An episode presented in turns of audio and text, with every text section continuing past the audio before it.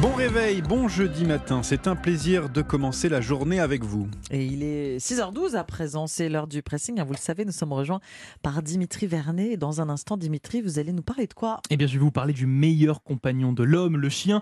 Mais vous allez le voir, il faut plutôt se méfier de ceux un petit peu trop gentils. Ah. Du suspense. Oui. Alors, on commence d'abord avec vous, Ombline.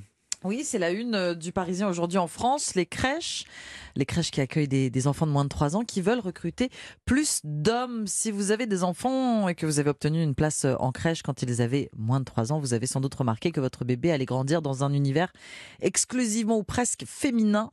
Croiser d'ailleurs un homme entre les petits lits et les tapis de sol, euh, ça vous aurait à coup sûr étonné.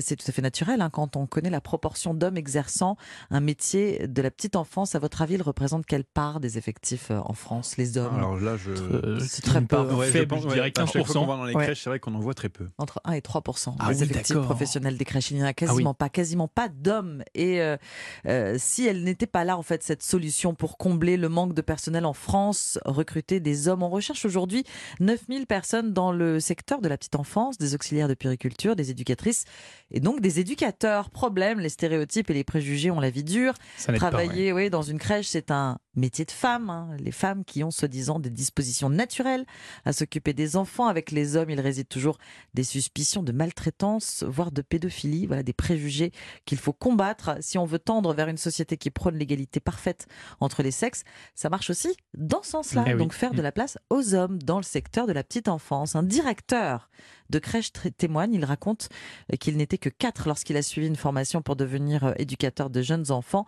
Deux ont abandonné en cours de route. Il en reste plus beaucoup à la fin. Ah oui. Le problème principal dans le recrutement de personnel des hommes et des femmes, hein, euh, ça reste évidemment un salaire qui n'est pas assez élevé. Et les hommes sont à nouveau confrontés à un cliché. C'est monsieur qui doit rapporter le plus d'argent à la maison. C'est Oui, un cliché sur c'est un cliché. frein de plus ouais, pour engager des hommes, ou en tout cas pour que les Mm. hommes s'engagent Mm. dans ce métier de la petite enfance. Lutter contre la pénurie de personnel dans les crèches, le gouvernement va en tout cas lancer une campagne de valorisation des métiers de la petite enfance avec l'espoir d'engager plus d'éducatrices et donc d'éducateurs. Éducateur. Bravo, si on recrutait enfin des On hommes suit, on suit quand même. dans les crèches. Voilà, c'est dans le Parisien aujourd'hui en France. Merci, Ombline. Et alors, Dimitri, c'est quoi cette histoire de chien? Eh bien, écoutez, j'ai feuilleté le, le journal Ouest France ce matin et je suis tombé sur cet article article qui risque de vous faire réagir. Je vous lis son titre. Votre chien est trop gentil. Attention à ses coups de langue affectueux. Alors, Ah, oui, si vous avez un, un chien à la maison, vous le savez, ils adorent témoigner leur affection par euh, un coup de langue baveux. Mais attention, attention, puisque la salive d'un chien peut être vraiment dangereuse. Alors pourquoi? Eh bien la réponse tombe un petit peu sous le sens. La salive du meilleur compagnon de l'homme contient bien souvent des bactéries, virus et parasites. C'est vrai qu'en moyenne, dans la gueule d'un chien, on compte entre 30 à 40 germes Oui. dans sa gueule. Donc euh, c'est quand même assez, euh, assez beaucoup. pas génial la léchouille du coup. Exactement, notamment une bactérie qui prolifère dans la gueule des chiens, la Capnocytophaga canimorsus. Je vous mets au défi de, de redire le nom de cette bactérie. Bactérie se transmettant à l'homme par des morsures, des griffures ou bien évidemment avec un contact avec justement cette salive du chien. Et si cette bactérie est pratiquement sans danger pour les chiens, chez les humains, c'est un poil différent. Les premiers symptômes qui apparaissent lors de l'infection sont similaires à ceux d'un état grippal, forte fièvre, vomissement et ou tremblement. Pour vous dire, cette bactérie a été à l'origine de trois décès en France entre février 2017 et avril 2018, Ah donc en quasiment un an. Mm. Alors je tiens malgré tout à vous rassurer comme euh, chaque matin, notamment ceux qui adorent faire des bisous à toutou. Les cas d'infection sont malgré tout vraiment très rares. On en compte 44 en France en seulement 10 ans, enfin en 10 ans plutôt. Votre Oui. chien est trop gentil. Attention à ses coups de langue, c'est à lire dans les colonnes de West France ce matin. Oui, parce qu'il faut rester. Celui-là. Oui, parce qu'on aime Et- toujours les léchouilles de son, euh, de son compagnon. Oui, mais alors, voilà, euh, évitons sur le visage du coup. Voilà, sur le fait. visage, exactement. Se Les laver les mains aussi Voilà, sur les les, mains, enfants. etc.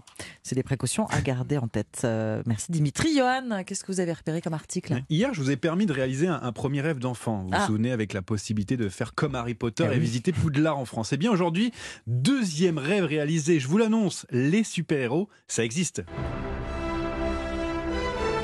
Ça existe en vrai Eh oui, Vraiment mais c'est au Pérou qu'ils se cachent. Spider-Man, Captain America, Thor et la Veuve Noire, les Avengers donc, qui sont en fait, je gâche tout de suite la surprise, de simples policiers déguisés. Oh, Ah, non. Mais évidemment, ça ne s'arrête pas là. Écoutez cette histoire euh, digne de véritable film de super-héros. En fait, tout part de l'initiative de quatre membres des forces de l'ordre péruviens qui ont décidé de se costumer pour mener une opération appelée Marvel. Ce n'est pas une blague contre des trafiquants de drogue. En fait, s'ils ont décidé de porter les costumes, n'est pas juste pour le plaisir, c'est parce qu'ils devaient se mêler à la foule d'Halloween pour mener cette Ah, opération oui. et passer incognito dans une foule grimée.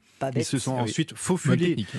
euh, tout doucement dans une maison pour interpeller trois hommes et une femme. Pris au dépourvu par Spider-Man et consorts, les malfaiteurs n'ont pas eu le temps de réagir. Paris gagné donc et petit clin d'œil à nos héros du quotidien finalement, qui ont quand même euh, dans cette affaire saisi 3250 petits paquets de pâtes de cocaïne de base, Ah oui, 287 sacs de cocaïne et 127 de marijuana.